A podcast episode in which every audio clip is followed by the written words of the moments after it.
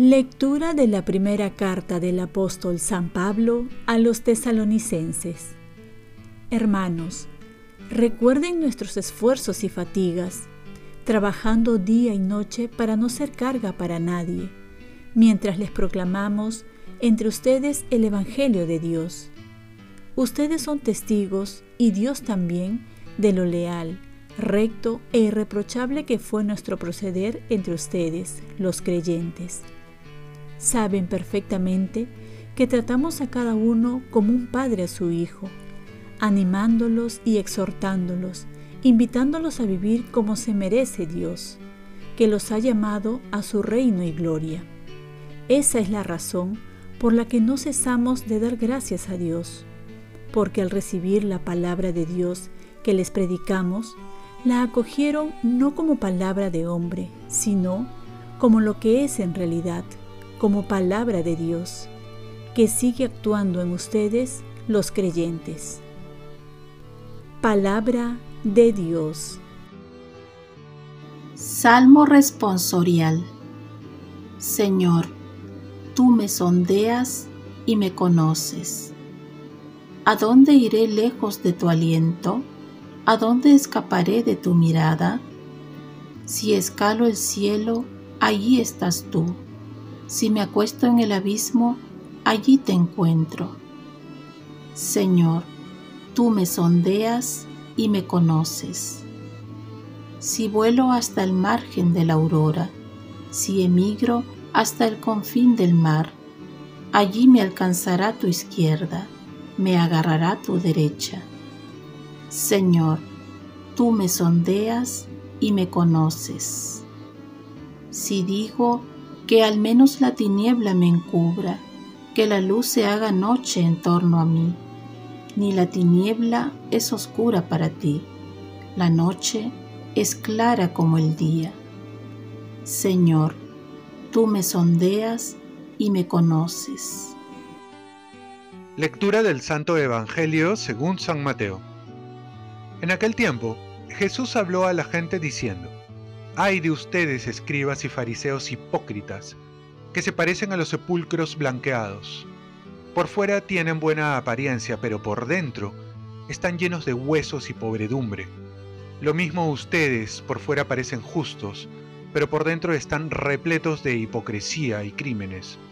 Ay de ustedes, escribas y fariseos hipócritas, que edifican sepulcros a los profetas y adornan los monumentos de los justos diciendo, si hubiéramos vivido en tiempo de nuestros padres, no habríamos sido cómplices suyos en el asesinato de los profetas. Con esto, atestiguan en contra de ustedes mismos que son hijos de los que asesinaron a los profetas. Completen pues lo que sus padres comenzaron. Palabra del Señor. Paz y bien, cristianos por todos los ángulos que nos vean. Aquí podemos encontrar dos tipos de fariseos o también dos tipos de cristianos para actualizar el Evangelio. El primero de ellos son los cristianos o católicos de apariencia, como diría el Papa Francisco, cristianos de salón, cristianos de recepciones, pero su vida interior no es cristiana, es mundana, que va con la frase popular, por afuera flores, por dentro temblores. Aquellos que saben maquillarse muy bien, son profesionales en proyectar una imagen, y no solo eso, se preocupan más por el buen nombre, por la buena reputación que ser auténticos cristianos. Huyen de la cruz, de los riesgos, del Calvario, pero les gusta estar presente en las transfiguraciones, en las multitudes, en los éxitos, en los aplausos al lado de Jesús. Por otro lado, tenemos a los cristianos de lamentaciones, aquellas personas que echan las culpas a las circunstancias. Si hubiéramos vivido en tiempos de nuestros padres, dice el Evangelio, no habríamos sido cómplices suyos en el asesinato de los profetas. Aquellos que se imaginan que hubiesen sido mejores cristianos, si hubiesen tenido buenas familias cristianas, si hubiesen tenido una mejor formación o estar en aquel lugar o con tales personas. Al final, solo son excusas, porque el encuentro con Jesús nos cambia totalmente la vida. Por eso se dice, Dios hace nuevo todas las cosas. Y hasta de nuestro triste y oscuro pasado se sirve Dios para sacar el bien, pues todo tiene sentido.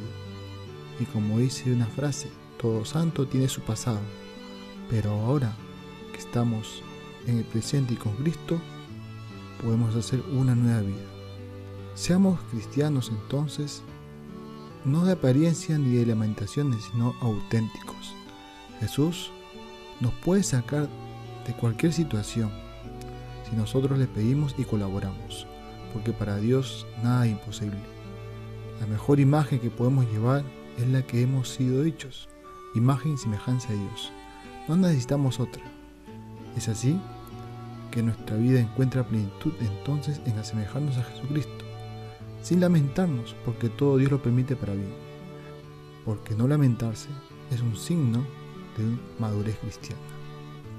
Oremos, Virgen María, ayúdame a ser un cristiano que siempre lleve la imagen de Cristo pobre y crucificado.